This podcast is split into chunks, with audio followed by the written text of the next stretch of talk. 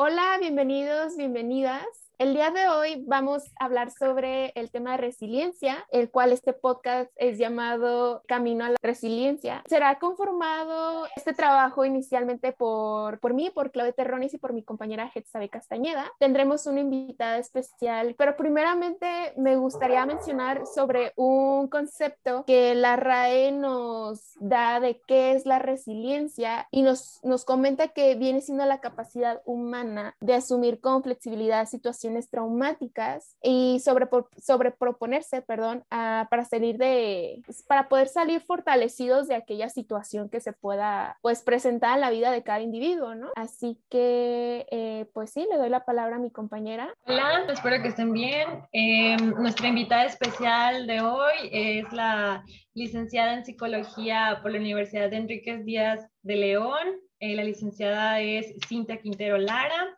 Y bueno, les voy a platicar un poquito de eh, su historia formada como profesionista. Ha cursado diversos diplomados, entre los cuales destacan inclusión educativa, estrategias educativas para la atención a la diversidad, habilidades socioemocionales, estrategias de intervención clínica basadas en la mentalización, trastornos de personalidad y bueno, ha trabajado con niños, adolescentes, parejas y familias Dentro de su experiencia profesional, eh, me gustaría platicar que ella actualmente es directora de Volare, eh, dedicada a brindar servicios enfocados en incentivar la inclusión en el entorno escolar. Es coordinadora del Departamento de Orientación Educativa a nivel preescolar en el Instituto de Ciencias. Y bueno, dándole la bienvenida a nuestra invitada Cintia Quintero, me gustaría hacerle la pregunta de qué es lo que caracteriza a una persona resiliente. Probablemente está adaptada a los niños de la edad de 6 a 8 años. Muchísimas gracias por la invitación. Y bueno, pues para hablar de resiliencia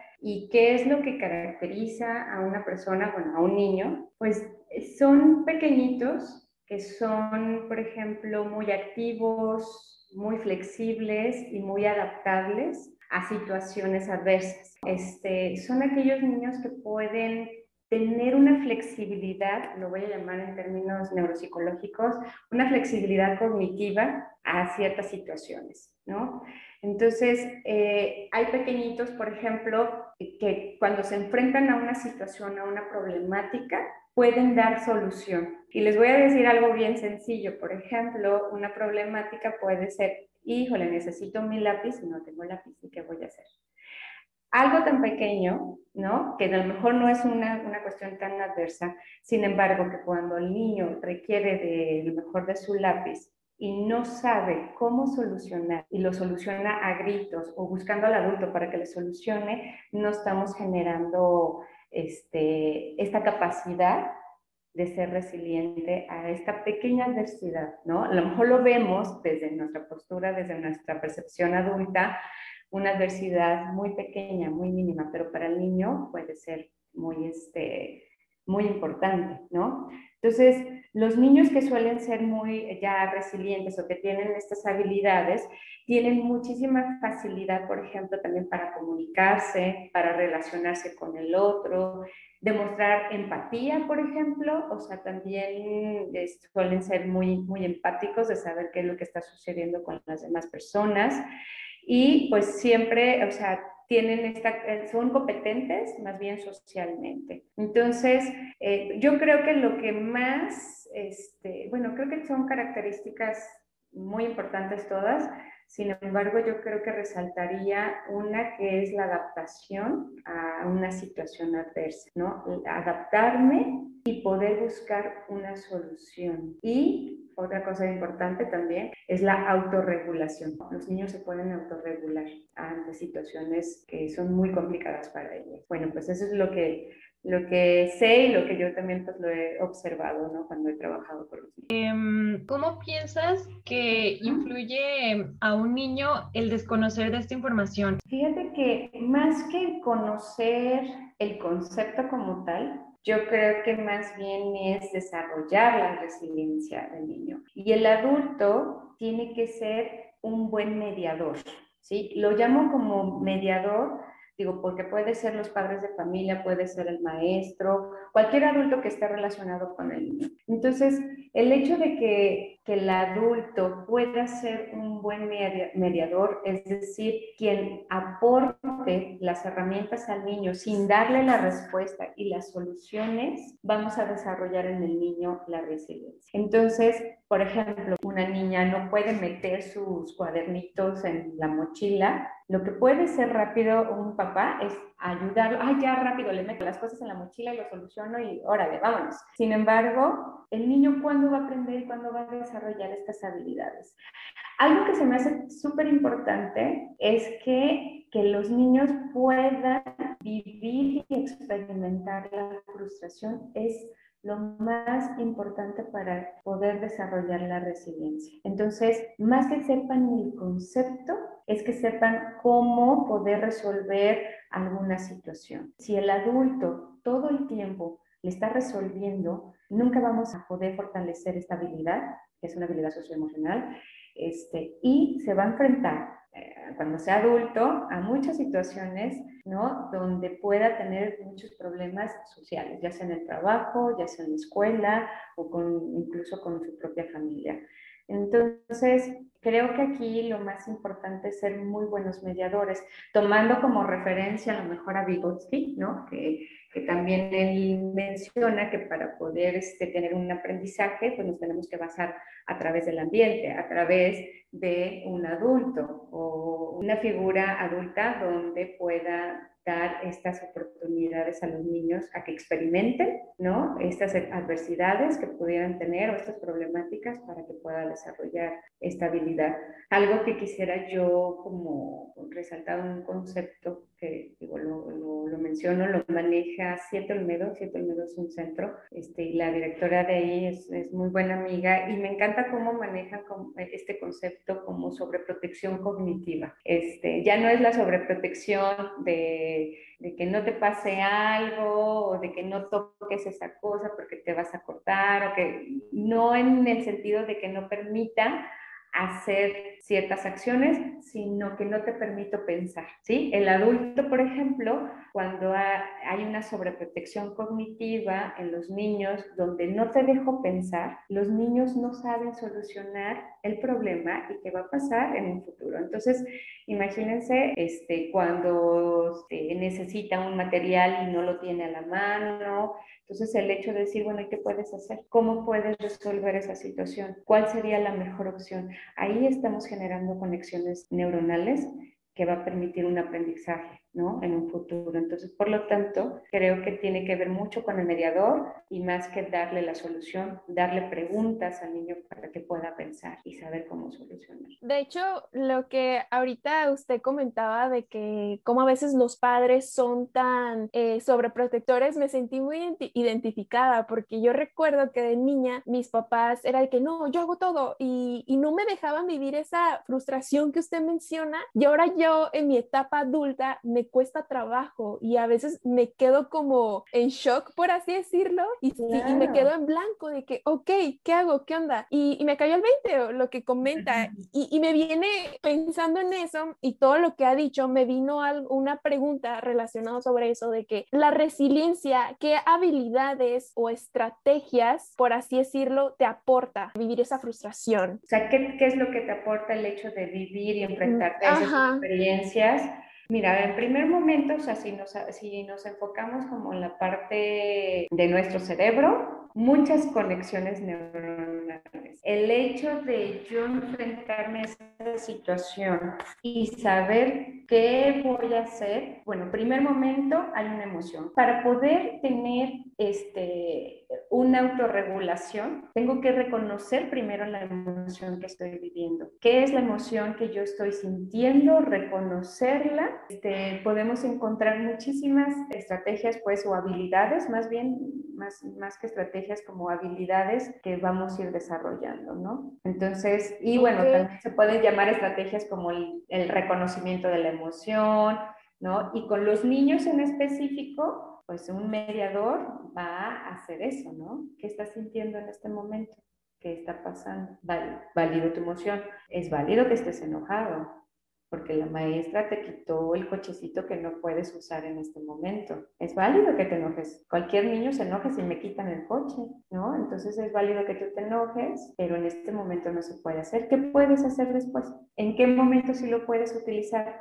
Porque si yo le digo, no, mira, ahorita en este momento no, lo utilizas en el recreo, ahí sí, tú ya estás sobreprotegiendo cognitivamente, no le estás dando, estás dando una solución. Entonces, si tú le preguntas, ¿y qué puedes hacer después? ¿En qué momento sí lo puedes utilizar? ¿No? Y si el niño dice, ay, bueno, pues en el recreo, ah, muy buena opción, ahí sí lo puedes. ¿Sí me explico? Entonces, creo que son, no sé si te respondí, este, esas son los que yo considero las habilidades o estrategias que, que, se pudieran ir desarrollando. ¿Sí quedó claro o si tienen? No, sí quedó claro, totalmente.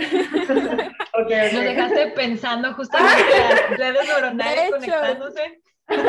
y reaccionando a ver. A mí me gustó mucho lo que me dijiste en cuestión de que, sí, cierto, hay que poner a pensar a los niños para que ellos fomenten su capacidad de ver diferentes formas de cómo resolver un problema, ¿no? Entonces, por eso me llega a la mente el, sí, desde casa se debe de ayudar a los niños a fomentarles justamente estas eh, habilidades, como lo comentaste hace rato, pero ¿qué sucede cuando los niños están en la escuela? O sea, ¿cómo hacer que este concepto de resiliencia y todas estas habilidades que nos vienes hablando, o sea, cómo empezar a fomentarla en la escuela? Porque pues si los niños pasan la mayor parte de su tiempo en la casa, pero también otra en la escuela, ¿no? Y ahí es donde influyen los maestros, o sea, nuestra posición, incluso nosotros como alumnos, o sea, ¿cómo, lo, cómo hacen los maestros, ¿no? Para fomentarnos este concepto y adaptarnos a lo que nos están pidiendo. Sí, fíjate que, que es algo bien interesante, pues, o sea, tanto la figura de los padres como la figura de los maestros son muy importantes, o sea, muy importantes para el desarrollo cognitivo y social y emocional de los niños. Entonces, yo considero que es muy importante que los maestros puedan tener en cuenta este concepto, pero tiene que ver también desde la percepción del mismo maestro de él, ¿sí me explico? O sea, ¿qué tanto yo siento como maestra mucha ansiedad de que mi alumno no está solucionando rápido y ya tengo que enseñar esto, ya tengo que, este, no sé, hacer alguna actividad, tengo que planear, y el alumno no se mueve, entonces yo le soluciono y yo se lo hago. O sea, yo creo que desde ahí e, este, los maestros tienen que tener una, una autoconciencia de lo que ellos están sintiendo en ese momento. A mí me ha pasado, ¿no? Como de repente, ay, ya estoy sintiendo ansiedad de que esta niña no puede poner sus cosas en la lonchera o no, no puede resolver alguna situación, pero eso tiene que ver con esta autoconciencia también y tiene que ver también con la resiliencia, tiene que ver como ese conocimiento a ti mismo y decir, siento ansiedad, no, a ver, tranquila, me autorregulo, para yo poder autorregular a la otra persona. Si yo no me puedo autorregular, yo no puedo regular a mi, a mi alumno. Entonces, considero muy importante que los maestros tengan este concepto ¿no?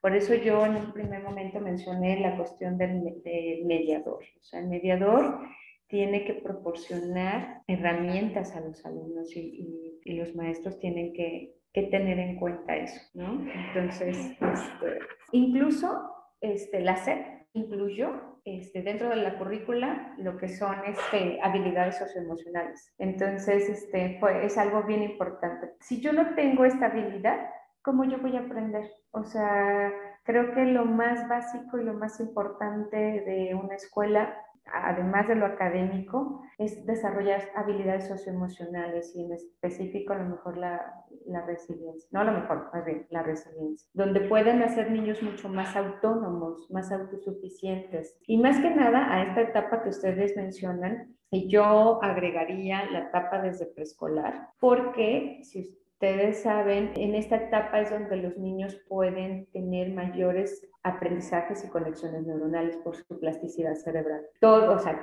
no nacemos, no nacemos con, con esta habilidad, se tiene que ir desarrollando, pero en esta etapa es donde el niño, su cerebro puede moldearse Entonces es donde ahí podemos aprender. Creo que tanto maestros como padres de familia tienen que ir desarrollando esta habilidad. Se frustró, no pasa nada que se frustre, no le va a pasar nada, nada, al contrario, lo estamos, este, lo estamos ayudando. La herramienta más fácil para los papás son las preguntas. Eso es, donde ayuden a sus hijos a reflexionar cuál sería la mejor solución. Y el hecho de que el niño, fíjense bien, el hecho de que el niño encuentre la propia estrategia, su propia estrategia, les da seguridad, tienen aprendizaje y lo van a utilizar siempre. Es un aprendizaje significativo. Cuando alguien me dice cómo hacer las cosas, se te, va, se te olvida. ¿Por qué? Porque no fue, no fue significativo, porque tú no lo descubriste. A veces como adulto cometemos el error de que porque ya soy adulto ya lo sé, porque ya viví esa etapa. Creo que no. Son diferentes, son individuos distintos y perciben de diferente manera y cada uno lo va a solucionar de distinta manera. Y es válida la forma, ¿no? Que lo vayan a hacer. Eh, eh, por ejemplo, la pandemia, ¿no? O sea, una situación que yo creo que a muchos nos afectó y tuvimos que desarrollar esta parte de la resiliencia y también para los niños. Entonces, muchos niños o sea, ya lloraban y ya no quiero las clases, ya no quiero regresar y no es como decir, no, hijo, tienes que quedarte en clases el No, es decir, no, es válido, es válido lo que tú sientes. Es muy válido que te enojes, es muy válido, pero ahorita es lo que tenemos. Y ahorita es, tenemos que echarle muchas ganas para continuar aprendiendo, ¿no? Entonces, Creo que eso es lo más importante, también validar lo que están viviendo los niños y poderlos acompañar, como yo te acompaño, o sea, no es como yo te soluciono, yo voy por delante, voy a un lado de ti y te acompaño a esta situación tan adversa para ti. Entonces creo que, que va por ahí va en ese sentido. Sí, me encanta tener en cuenta e, esa parte que dices, porque es cierto, o sea, los papás muchas veces tratan más bien de imponer por darle soluciones prácticas a los niños y sí es cierto, o sea, a veces sí, o bueno, a mí me ha pasado que con mi sobrina trato de decirle, no, no, es que vas a estar bien, o sea, que esto y lo otro, y no, sí es cierto, o sea, para generarles conciencia y para nosotros también generarnos conciencia como adultos y aprender de ellos y tanto ellos que aprendan de nosotros. Este, también puede generar se podría decir, lazos de dependencia, ¿no? Hacia, hacia, hacia las figuras paternas, vaya. Y eso ya sería generar otra cosa en que trabajar. Y es como, yo lo veo como una cadenita. Si no se trabaja esto, va a salir más pues literal cadenita, se va a ser más larga y se va a crear un bulto gigantesco y... Así es. Y algo, ¿sabes qué? Que ahorita también se me vino a la mente. El mensaje que, que nosotros como adultos le damos al niño es de que tú no sabes. Si yo te lo soluciono, Si yo te lo resuelvo es que tú no sabes, por eso yo te lo resuelvo. Sí, y porque yo soy el adulto y ahí es cuando se marca como esa diferencia. Exactamente, yo soy el adulto, yo sé, entonces tú no sabes, niño, porque tú eres chiquito y tú no sabes, entonces yo sí sé. Entonces imagínate, o sea, detrás de, de, esa acción, pues el niño que está aprendiendo, yo no sé, sí. yo no sé, y yo no tengo la seguridad, no me siento seguro para poder enfrentarme a alguna situación, ¿no? Este, desconocida, una situación adversa, no sé, no sé, no tengo la herramienta porque necesito a mi mamá que me lo, me lo diga, o a mi papá, o a mi maestro, ¿no?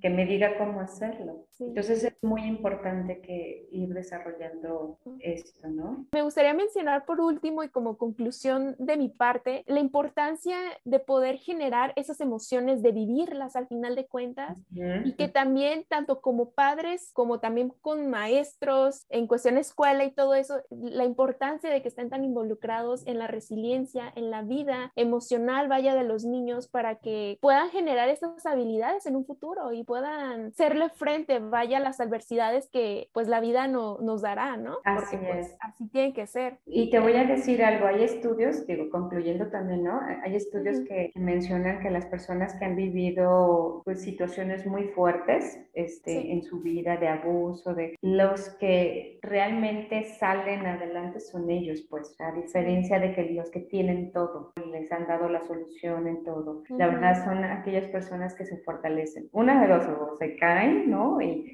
pero, pero muchas de ellas, te digo que hay, sí hay estudios que muchos de ellos salen adelante. No sé si mi compañera Hetza darnos su opinión o algo. No, pues totalmente de acuerdo y sobre todo que quienes escuchen este podcast, pues no solamente les sirva a quienes son padres, ¿no? Sino también maestros o incluso yo que soy tía que convivo con mi sobrina y justamente está en esta etapa, ¿no? Que tiene siete años y está muy, pues que son esponjas los niños al final de cuentas, como comentábamos desde el inicio. Entonces sí, el que uno intente resolverle las cosas y que no los haga que se cuestionen, pues justamente acarrea todo este tipo de problemas como dependencia ya cuando son más grandes, ¿no? Y que no sepan tomar decisiones a no ser que alguien más eh, les diga qué tienen, qué tienen que hacer, ¿no? Entonces, pues sí, a mí sí me generó autoconciencia, lo repito porque tengo una sobrina de 7 años y sobre todo me llevó como aprendizaje el que es cierto, tenemos que valorar las emociones de los niños y hacer las preguntas que ellos mismos vayan aprendiendo, más bien justamente eh, resolver los, los conflictos. Sí, pues aquí esa es la, la, la, intención y yo creo que ahorita de lo que estamos viviendo actualmente va encaminado a eso, ¿no? Entonces, si queremos fortalecer, y más como profesionistas, ¿no? Este, si queremos fortalecer en los niños ser resilientes, pues hay que psicoeducar tanto a los papás como a los maestros, ¿no? Y, nuestra intervención con los niños que sea de esta manera. Este, siempre cuando hagamos una intervención con los niños hay que saber en qué estoy impactando, qué estoy desarrollando, qué quiero, cuál es mi objetivo. Entonces, y, hacer esta autoconciencia. Totalmente de acuerdo, totalmente de acuerdo, porque si uno no tiene esta autoconciencia, como, como tú, tú es, es, es, cuando tú le prestas tu mente y tu cerebro al niño, ¿sí? sí. Es eso. Tú le prestas tu mente y tu cerebro y le vas a ayudar a que él pueda ir resolviendo, ir aprendiendo, ir reconociendo sus emociones y saber cómo enfrentarse a situaciones adversas. Entonces tú le prestas tu cerebro, por lo tanto necesitamos la autoconciencia del adulto para poderlo hacer con los niños, ¿no? Entonces, pues bueno, eso es. Bueno, muchísimas gracias por habernos permitido platicar un, un, rato con usted. Nos da muchísima, pues, no sé, gratitud. no sé cómo decirlo, me quedé impactada con su, su, respuesta. Muchas gracias por aceptar nuestra invitación. muchísimas pues gracias. gracias.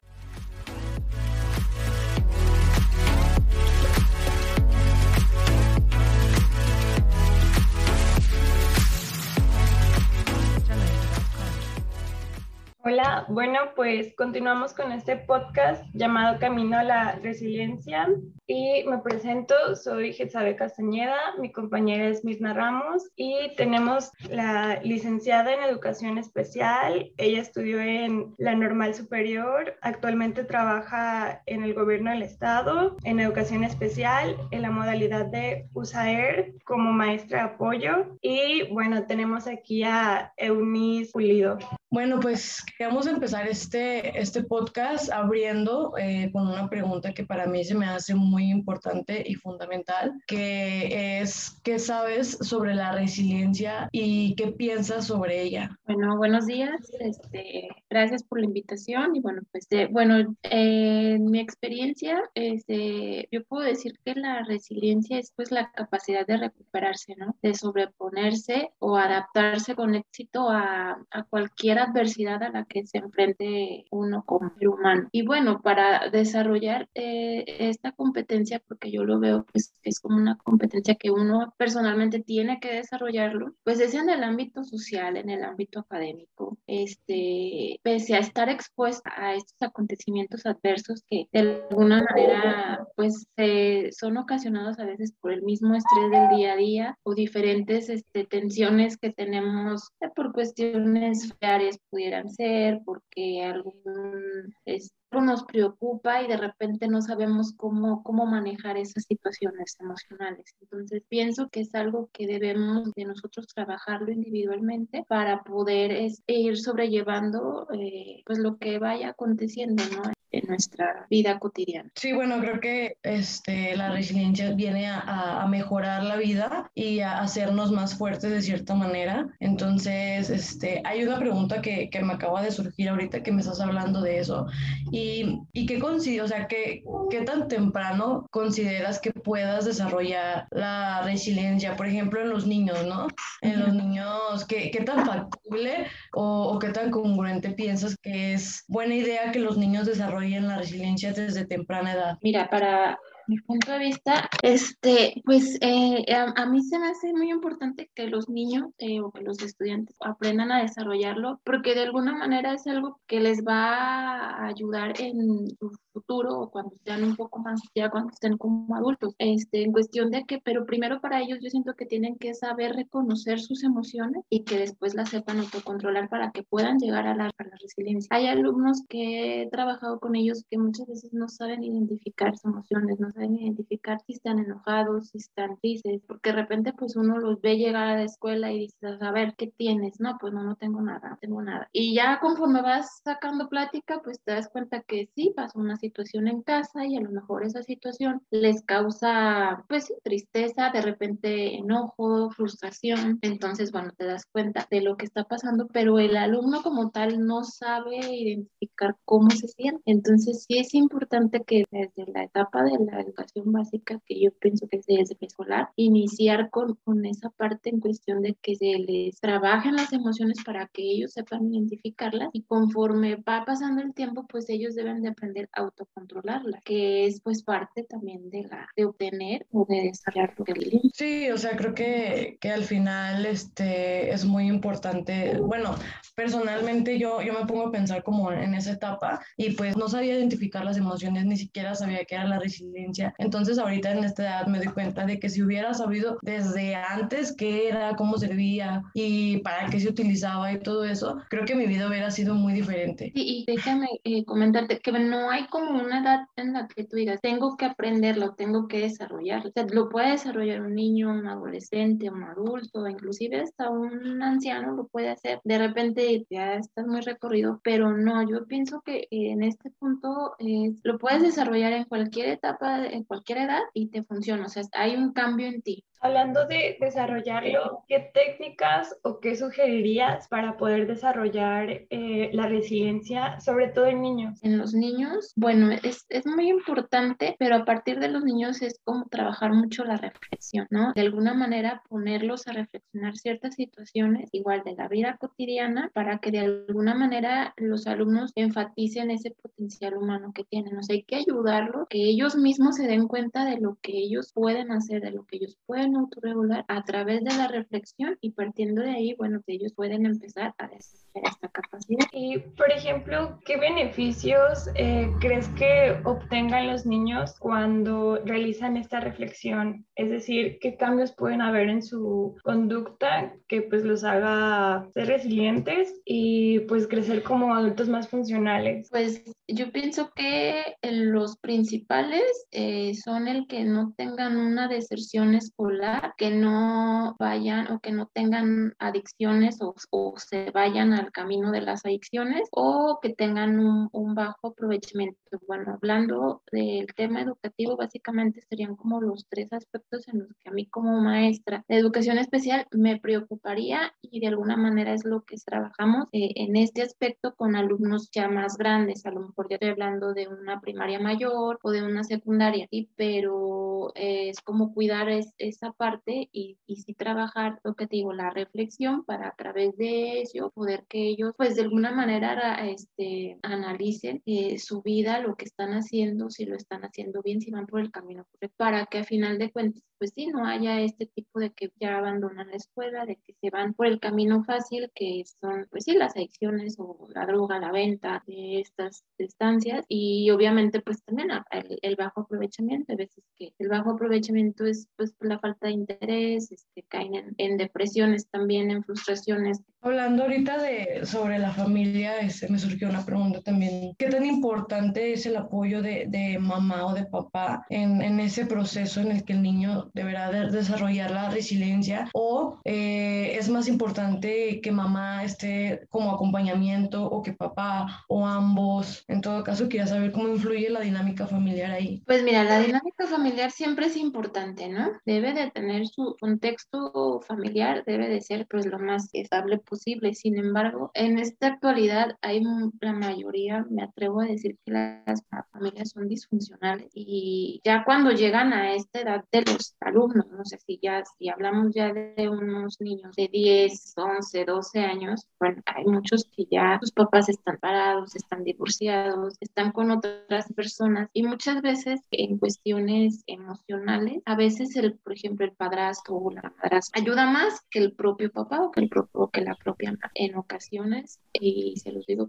por experiencia, este, que hay cambios en, los, en los niños y de pronto ya cuando tienen esta estabilidad, pero no es esa persona directamente de su familia, a veces les ayuda, este, porque se ha hablado con ellos eh, directamente, pues con los papás, pues en este caso, y, y hay veces que los mismos, los padres este, congénitos, pues no, no tienen el interés y, y cuando pasa esta parte es, padre porque, bueno, les ayuda de alguna manera y los alumnos tienen estabilidad y eh, pueden empezar a desarrollar esta parte de la resiliencia, o sea, no les afecta, aceptan a esta persona que ven que esta persona no es mala, que esta persona, pues sí, va a vivir con ellos o va a convivir con ellos y empiezan a, a, madurar un poquito y les ayuda. Obviamente, bueno, son, son, son casos distintos, las circunstancias son diferentes, es, pero bueno, yo he, he, sabido pues y he estado como muy de cerquita en ese tipo de casos. Hay casos en los que no te puede ayudar a nada, hay casos en los que siempre sí, pero el ambiente familiar sí es muy indispensable que de alguna manera esté como, como sólido, que haya una estabilidad para que el alumno de alguna manera pueda desarrollar esta, esta, esta capacidad de la resiliencia. Y, por ejemplo, hablando de la familia, eh, ¿tú qué recomendaciones le das justamente a, a las mamás o los papás de los niños para poder fomentarles pues que sean resilientes, que a lo mejor los niños no lo conocen como tal, pero ¿qué cosas pudieran hacer los papás con los niños para hacerlos resilientes? Pues mira, pueden empezar con eh, inculcarles tener buenas relaciones con los demás. O sea, desde chiquitos a lo mejor la convivencia entre niños, o sea, eso pues es paulatino, pero sí el, el, el tener como, como esa parte de mental esa relación, de que juega con conmigo, de que, este, no sé, vamos a, fiestas, bueno, juega con ellos, o sea, como que también dejarlos un poquito libres, ¿no? Que muchas veces muchos papás que son como muy, este, no, no quiero que te pase nada y no salgas y no, y no vayas, entonces no los dejan, no los sueltan, no hay independencia de acuerdo a la edad, entonces pues eso no nos ayuda. De repente es como que soltarlos un poquito, sus iguales, que socialicen, este, no sé, que, que de alguna manera el, el aceptar que el cambio es parte de la vida también. Muchas veces este, cuando están muy chiquitos, eso, no, no quiero hacerle este cambio porque no se vaya a enojar o se vaya a poner triste, o sea, que, que de alguna manera hay cambios que se tienen que hacer y que bueno, que los dejen que frente, ¿no? Como hay cambios, por ejemplo, que sufren del preescolar a la primaria, pues es un cambio que todo el mundo tiene que sufrir y que muchos papás están, ay, es que ya está la primaria, es que no me van a, es que ya en la primaria no les van a, abrir el lonchecito, ya no les van a abrir la mochila, ya no les van a, pues no, ¿por qué? Porque todo tiene una etapa que ya el niño ya está en una edad en la que él solo puede hacer tal o cual cosa, entonces es, es soltarlos, es dejarlos un poco y también el que les den como esa parte de que ellos decidan, que tengan decisión propia de los niños, obviamente de acuerdo a su edad. Y un ejemplo sería, este, a veces de niños, no sé, van a ir a tal lado, van a salir y los papás escogen la ropa que van a poner. Entonces es, es importante que les dejen esa parte a ellos. Si ellos no quieren ese pantalón, si ellos no quieren esa playera, ok, ponte la que tú quieras. A lo mejor va a salir como caja fuerte, ¿no? Mil combinaciones. Pero es decisión de ese niño y quiere salir así. Y desde ahí estoy empezando yo a darle una seguridad y a decir, a darle a entender a él que él tiene decisión de él y él si quiere hacer lo que lo haga, quiere hacer lo que no lo haga. O sea, no imponerlo. Hay maneras, pero hay situaciones como esta que les acabo de comentar, desde el momento de escoger tu ropa, al niño tú le estás dando esa, pues de alguna manera le fomentas esa decisión en él y eso le va a adquirir seguridad en sí mismo para que en un futuro no tenga que depender de la mamá o del papá, o sea, si tiene que tomar una decisión y vaya y le pregunte a la mamá o vaya y le pregunte al papá. Entonces pienso que eso es lo que se necesitaría pues para que la y hasta cierto punto eh, hacerlos responsables de sí mismos y eso les va a generar la seguridad de la que nos comentas. Bueno, pues como, como última pregunta, nos gustaría como saber los beneficios que un niño puede tener ya a futuro al, al, poder desarrollar la resiliencia a temprana edad? O sea, ¿cómo, cómo que cambiaría en sus vidas? ¿Qué decisiones? No sé. Pues mira, yo pienso que, que ya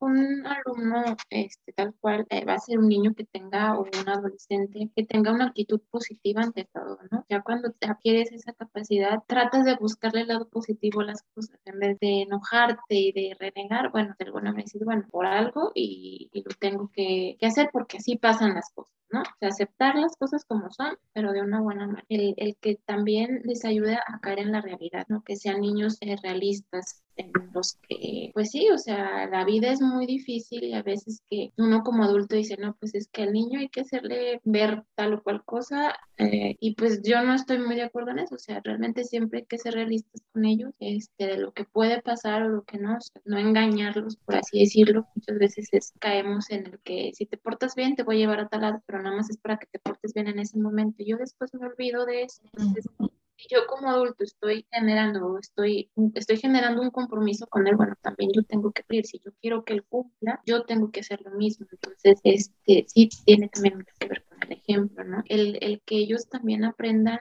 bueno, siento que ellos al ser resilientes aprenden a conectarse consigo mismos, o sea, eh, aparte de que adquieren esa, esa seguridad en ellos, saben cuándo se sienten mal, cuando se sienten tristes, cuando se sienten decaídos y de alguna manera ellos mismos trabajan en eso y a pesar de que a lo mejor lo que les afectó pudiera ser, no sé, a lo mejor una decisión, hablando ya en, en, un, digamos que ya en un adolescente, un joven que va de la prepa a la universidad y a lo mejor este, quedó en una carrera que no le gusta o que, o que hizo trámites porque el papá le dijo que hiciera y él no quería, entonces este es como que pues si yo no quiero, eh, eh, de alguna manera eso le va a causar esa reflexión, ese análisis y va a desertar porque esto no es lo que le gusta y de alguna manera va a enfrentar la realidad ante los papás y de decir, bueno, que yo no quiero hacer eso, yo quiero hacer eso, ¿no? Entonces, este, es el conectarse con ellos mismos, el, el, tomar sus propias decisiones para su bien y aceptarlo, ¿no? Como tal, también siento que, ya el ser resiliente es una persona empática, eh, eh, sabe el ponerse en los zapatos del otro, el que este, de alguna manera eh, respetes esa parte en cuestión cuando ya estás trabajando o, lo que sea, pienso que, que, esa sería pues una de las, de las habilidades que puedes tener o que te puede resultar ya ser la persona resiliente. Pues, muchas gracias por eh, tus tres puntos de vista, que pues el primero era generar confianza en el niño, en sí mismo, para que sea seguro de sí, pueda tomar este, buenas decisiones, tener relaciones saludables y pues que al final sea una persona empática. Eh, muchas gracias por aceptar la invitación. Nos, nos, despedimos de ti, Eunice Chávez. No, pues gracias por invitarme y, este, y espero que, que sí puedan tener un poquito más de claridad en el. Sí, muchas gracias. Realmente creo que nos va a servir muchísimo. Nos quedamos con muchas cosas que, que no sabíamos o que no habíamos como contemplado. Entonces creo que al final la resiliencia pues es un tema que que se tiene que fomentar desde, desde que se puede enseñar a los niños, ¿no? A identificar las emociones, a saber, a tomar sus propias decisiones, a, darles como esa libertad de que ellos puedan decidir lo que quieren y lo que no quieren. Entonces creo que, que nos quedamos con muchas cosas muy importantes. Muchas gracias.